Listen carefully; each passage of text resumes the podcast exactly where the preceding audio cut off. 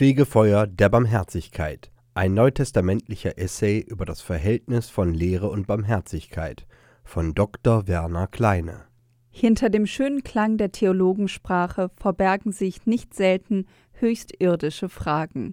Am 4. Oktober 2015 beginnt die mit Spannung erwartete 14. ordentliche Generalversammlung der Bischofssynode unter dem Thema Die Berufung und Sendung der Familie in Kirche und Welt von heute. Nicht nur, dass kaum ein Brautpaar bei der Eheschließung eine unmittelbare persönliche Berufung und Sendung empfunden haben dürfte, nach Kennenlernen und Verliebtsein gilt die Eheschließung eher als Besiegelung der Liebe in der Hoffnung, sie möge ein Leben lang halten. Auch die alltäglichen Probleme und Fragen, denen sich einfache Eheleute ausgesetzt sehen, angefangen von der Sorge um die Kinder über die Frage, warum am Ende des Geldes noch so viel Monat übrig ist, bis hin zu den vielen kleinen und großen Krisen und Konflikten, denen Menschen ausgesetzt sind, wenn sie eng zusammenleben, lassen nur in den seltensten Fällen den Wunsch aufkommen, die eigene Berufung und Sendung in Kirche und Welt explizit zu verwirklichen. Barmherzigkeit versus Lehre? Tatsächlich sind die Fragen, die auf der 14. Generalversammlung der Bischofssynode wohl verhandelt werden, wesentlich konkreter. Der dritte Teil der Linea Meta, also dem vom Vatikan veröffentlichten Dokument, das die Bischofssynode vorbereitet, beschäftigt sich dann mit sehr alltäglichen Fragen, wie etwa der Seelsorge für jene, die in einer Zivilehe oder ohne Trauschein zusammenleben, der Frage nach den wiederverheiratet Geschiedenen, den Alleinerziehenden aber auch der pastoralen Aufmerksamkeit gegenüber Personen mit homosexueller Orientierung. Die Spannung, die sich zwischen der theologisch und sprachlich überhöhten Perspektive der Ehe und der alltäglichen, menschlich gelebten Wirklichkeit auftut, schlägt sich auch in den Diskussionen nieder, die bereits die dritte außerordentliche Generalversammlung der Bischofssynode geprägt hatten, die im Oktober 2014 in Rom tagte. Im Wesentlichen geht es um die Frage, wie sich Barmherzigkeit auf Griechisch Eleemosyne und kirchliche Lehre zueinander verhalten. Nun aber hat Papst Franziskus in einem an den Präsidenten des päpstlichen Rats zur Förderung der Neuevangelisierung Erzbischof Rino Fisiella gerichteten Brief vom 1. September 2015 verschiedene Punkte in den Blick genommen. Damit die Feier des heiligen Jahres für alle Gläubigen ein echter Moment der Begegnung mit der Barmherzigkeit Gottes sein kann. Er schreibt weiter Denn mein Wunsch ist es, dass das Jubiläum eine lebendige Erfahrung der Nähe des Vaters sei, seine Zärtlichkeit gleichsam mit den Händen greifen zu können, damit der Glaube aller Gläubigen gestärkt und so das Zeugnis stets wirksamer werde. Die Äußerungen Papst Franziskus beziehen sich auf das heilige Jahr, das im Dezember 2015 beginnt und unter dem besonderen Thema der Barmherzigkeit steht. Wechselwirksamkeit. Die Barmherzigkeit selbst wird zu einem leitenden Motiv. Sie ist es schon deshalb, weil sie eine zentrale Rolle in den acht Seligpreisungen spielt. Sie stellen am Beginn der Bergpredigt des Jesus von Nazareth eine Art Leseanweisung dar.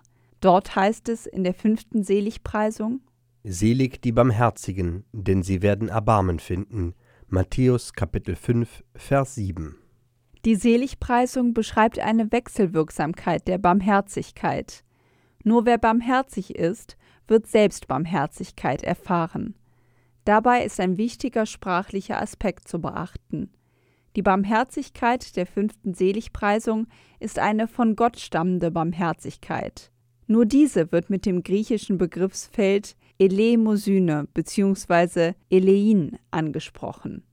Die rein menschliche Barmherzigkeit wird als Eusplanchnia bezeichnet. Das Wort kommt als Adjektiv Eusplanchnos allerdings nur zweimal im Neuen Testament vor. So heißt es im Epheserbrief: Seid gütig zueinander, seid barmherzig, vergebt einander, weil auch Gott euch durch Christus vergeben hat. Epheser Kapitel 4, Vers 32.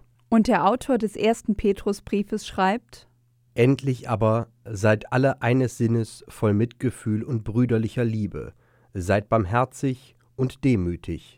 1 Petrus Kapitel 3 Vers 8. Keine Gerechtigkeit ohne Barmherzigkeit. Die Barmherzigkeit, von der im Neuen Testament sonst die Rede ist, ist dagegen gottgewirkte Barmherzigkeit. Die fünfte Seligpreisung deutet allerdings an, dass diese Barmherzigkeit nicht vom Himmel fällt, sie eignet sich im menschlichen Handeln. Freilich ist es kein bloßes Handeln aus menschlichem Antrieb, vielmehr handelt Gott durch den Menschen hindurch am Menschen barmherzig. Wie konkret das im Alltag wird, zeigt die Fortführung der Bergpredigt. Dort heißt es über das Almosen geben: Hütet euch, eure Gerechtigkeit vor den Menschen zur Schau zu stellen, sonst habt ihr keinen Lohn von eurem Vater im Himmel zu erwarten.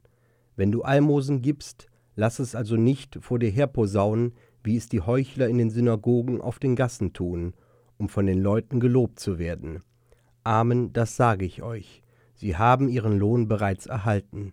Wenn du Almosen gibst, soll deine linke Hand nicht wissen, was deine rechte tut.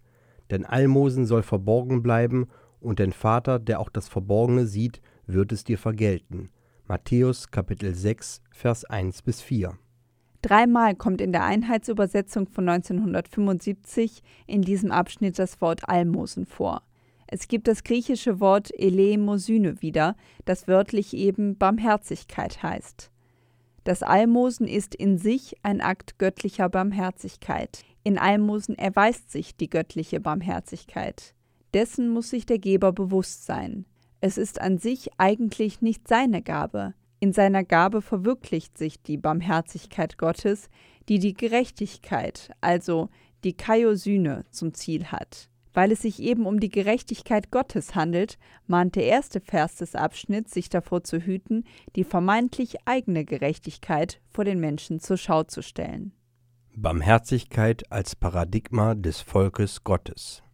Die Wechselwirkung der Barmherzigkeit, die in der fünften Seligpreisung festgestellt wird, hat Auswirkungen auch auf das Selbstverständnis des Volkes Gottes. So stellt der Autor des ersten Petrusbriefes unumwunden fest: Euch, die ihr glaubt, gilt diese Ehre. Für jene aber, die nicht glauben, ist dieser Stein, den die Bauleute verworfen haben, zum Eckstein geworden, zum Stein, an dem man anstößt, und zum Felsen, an dem man zu Fall kommt. Sie stoßen sich an ihm, weil sie dem Wort nicht gehorchen, doch dazu sind sie bestimmt. Ihr aber seid ein auserwähltes Geschlecht, eine königliche Priesterschaft, ein heiliger Stamm, ein Volk, das sein besonderes Eigentum wurde, damit ihr die großen Taten dessen verkündet, der euch aus der Finsternis in sein wunderbares Licht gerufen hat. Einst wart ihr nicht sein Volk, jetzt aber seid ihr Gottes Volk. Einst gab es für euch kein Erbarmen, jetzt aber habt ihr Erbarmen gefunden. 1 Petrus Kapitel 2 Vers 7 bis 10. Der letzte Vers weist die Barmherzigkeit als Paradigma des Volkes Gottes aus. Einst wart ihr nicht sein Volk, jetzt aber seid ihr Gottes Volk. Einst gab es für euch kein Erbarmen, jetzt aber habt ihr Erbarmen gefunden. 1 Petrus Kapitel 2 Vers 10. Ob man Volk Gottes, also Laos Theou, ist oder nicht, erweist sich in der Barmherzigkeit. Barmherzigkeit und damit verbunden Gerechtigkeit empfängt man aber eben nicht bloß. Man erhält sie gemäß der fünften Seligpreisung, wenn man sie selbst vollzieht. Wer unbarmherzig ist, ist in sich gerichtet. Wie bedeutsam dieses Selbstverständnis für das Volk Gottes in allen seinen Gliedern ist, wird im Matthäusevangelium ausgeführt. In der großen Rede vom Weltgericht kommt das Wort Barmherzigkeit, also Elemosyne, zwar nicht vor. Der Sache nach prägt es aber die dargestellten Handlungen, wenn Jesus spricht: Ich war hungrig und ihr habt mir zu essen gegeben. Ich war durstig und ihr habt mir zu trinken gegeben. Ich war fremd und obdachlos und ihr habt mich aufgenommen. Ich war nackt und ihr habt mir Kleidung gegeben. Ich war krank und ihr habt mich besucht. Ich war im Gefängnis und ihr seid zu mir gekommen. Matthäus Kapitel 25, Vers 35 bis 36. Die Folgen dieses Handelns werden so zusammengefasst. Amen, ich sage euch, was ihr für einen meiner geringsten Brüder getan habt, das habt ihr mir getan. Matthäus Kapitel 25, Vers 40. Die Folgen des unbarmherzigen Handelns werden ebenfalls festgestellt. Amen, ich sage euch, was ihr für einen dieser geringsten nicht getan habt, das habt ihr auch mir nicht getan. Matthäus Kapitel 25, Vers 45. Es ist also keinesfalls egal, ob man handelt oder nicht. Die Verantwortung bleibt. Man kann sich nicht auf einen Lehrnotstand oder ähnliches berufen.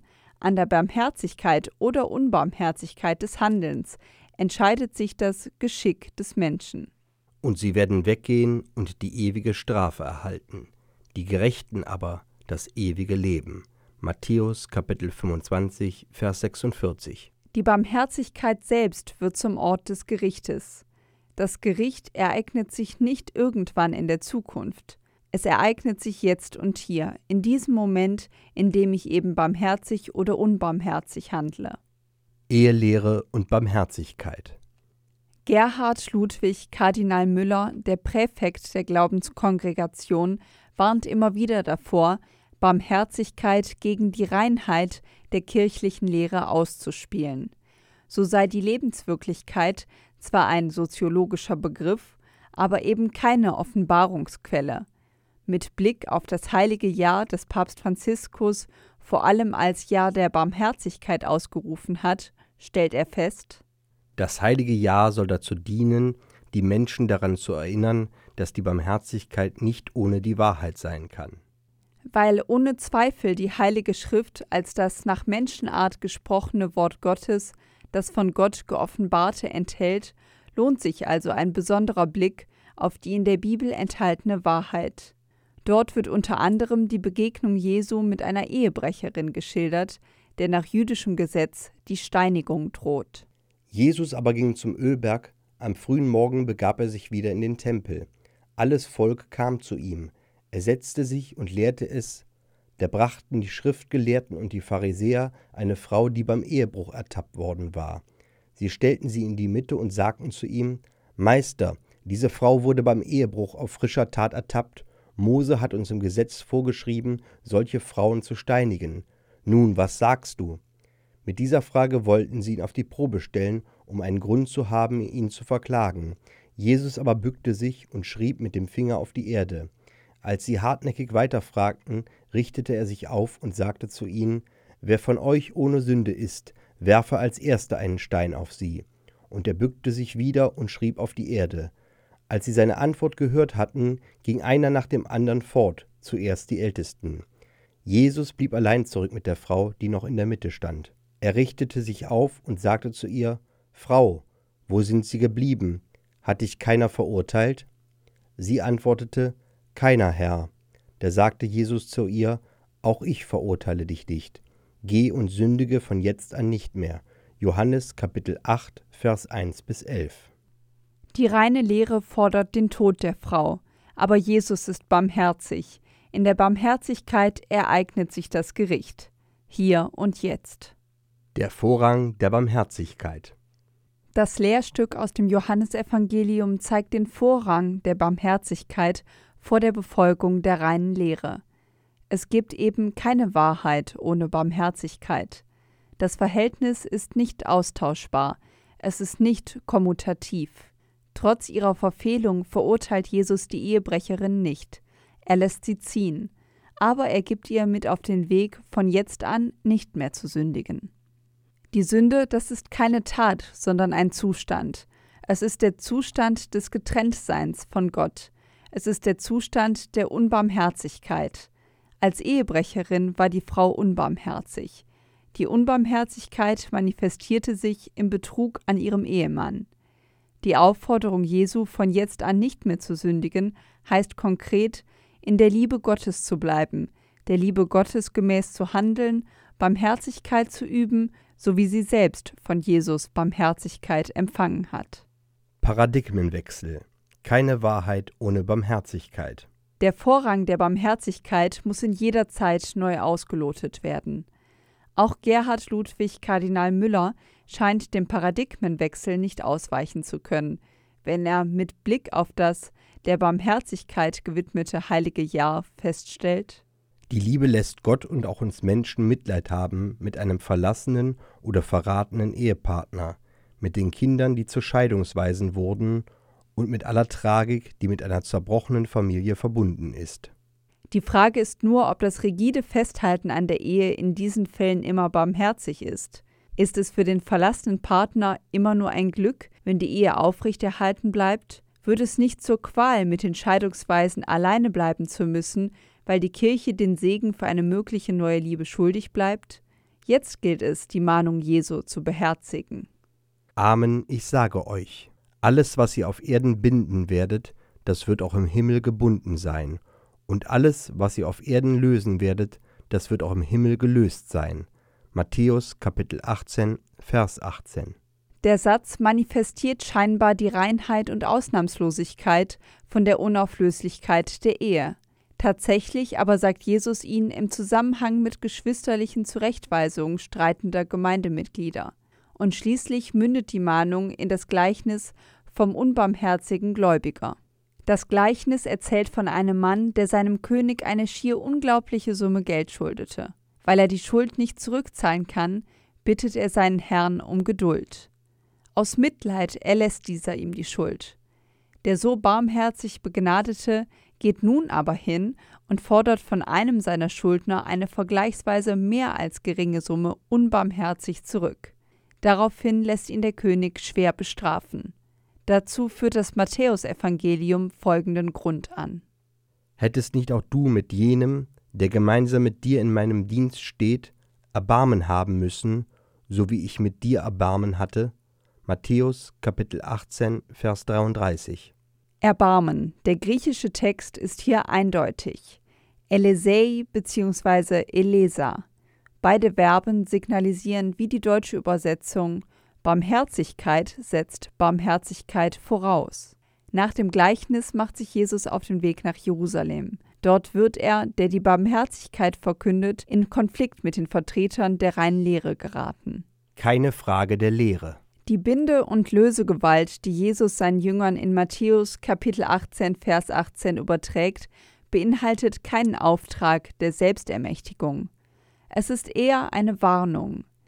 Wie sehr Barmherzigkeit und Vergebung eine Conditio sine qua non derer ist, die Jesus nachfolgen, zeigt der vor dem Gleichnis vom unbarmherzigen Gläubiger stehende Einschub. Da trat Petrus zu ihm und fragte: Herr, wie oft muss ich meinem Bruder vergeben, wenn er sich gegen mich versündigt? Siebenmal? Jesus sagt zu ihm, nicht siebenmal, sondern siebenundsiebzigmal. Matthäus Kapitel 18, Vers 21 bis 22. Vergebung und Barmherzigkeit sind Pflicht. Wer die Lösung von der Schuld verweigert, handelt entsprechend unbarmherzig. Er stellt sich zwischen Gott und den um Vergebung bittenden. Wer dermaßen unbarmherzig handelt, handelt sich das Gericht ein. Barmherzigkeit ist Pflicht. Lehre ist notwendig, denn Lehre enthebt den Glauben der Beliebigkeit, und doch muss sich jede Lehre an der Barmherzigkeit messen lassen. Das Wort Gottes ist eindeutig. Wahrheit gibt es nicht ohne Barmherzigkeit, und Barmherzigkeit ist kein Bekenntnis, sondern ein Tatwort. Barmherzigkeit drängt zur Wirklichkeit. Das gilt es für Christen gerade in diesen Tagen immer wieder neu umzusetzen. Die Herausforderungen der Gegenwart sind groß. Die Begegnung mit den aus der Heimat vertriebenen Flüchtlingen, der Umgang mit den Nächsten und Armen in Land und Stadt, aber auch der Umgang mit den vielen, deren Lebensträume ohne eigenes Zutun zerplatzt sind. Papst Franziskus vollzieht diesen Paradigmenwechsel der Gegenwart in seinem schon erwähnten Schreiben an Erzbischof Fisiela ganz konkret, wenn er schreibt Ein gravierendes Problem unserer Zeit ist sicherlich die veränderte Beziehung zum Leben. Eine sehr verbreitete Mentalität hat mittlerweile zum Verlust der persönlich und gesellschaftlich geschuldeten Sensibilität gegenüber der Annahme eines neuen Lebens geführt. Das Drama der Abtreibung wird von manchen mit einem oberflächlichen Bewusstsein erlebt, so dass sie sich über das schwerwiegende Übel, das ein solcher Akt mit sich bringt, fast nicht im Klaren sind. Viele andere dagegen, die diesen Moment zwar als Niederlage erleben, meinen keinen anderen Ausweg zu haben. Ich denke vor allem an alle Frauen, die eine Abtreibung haben durchführen lassen. Ich weiß um den Druck, der sie zu dieser Entscheidung geführt hat. Ich weiß, dass dies eine existenzielle und moralische Tragödie ist. Ich bin sehr vielen Frauen begegnet, die in ihrem Herzen die Narben dieser leidvollen und schmerzhaften Entscheidung trugen. Was geschehen ist, ist zutiefst ungerecht. Und doch, nur wenn man es in seiner Wahrheit versteht, ist es möglich, die Hoffnung nicht zu verlieren.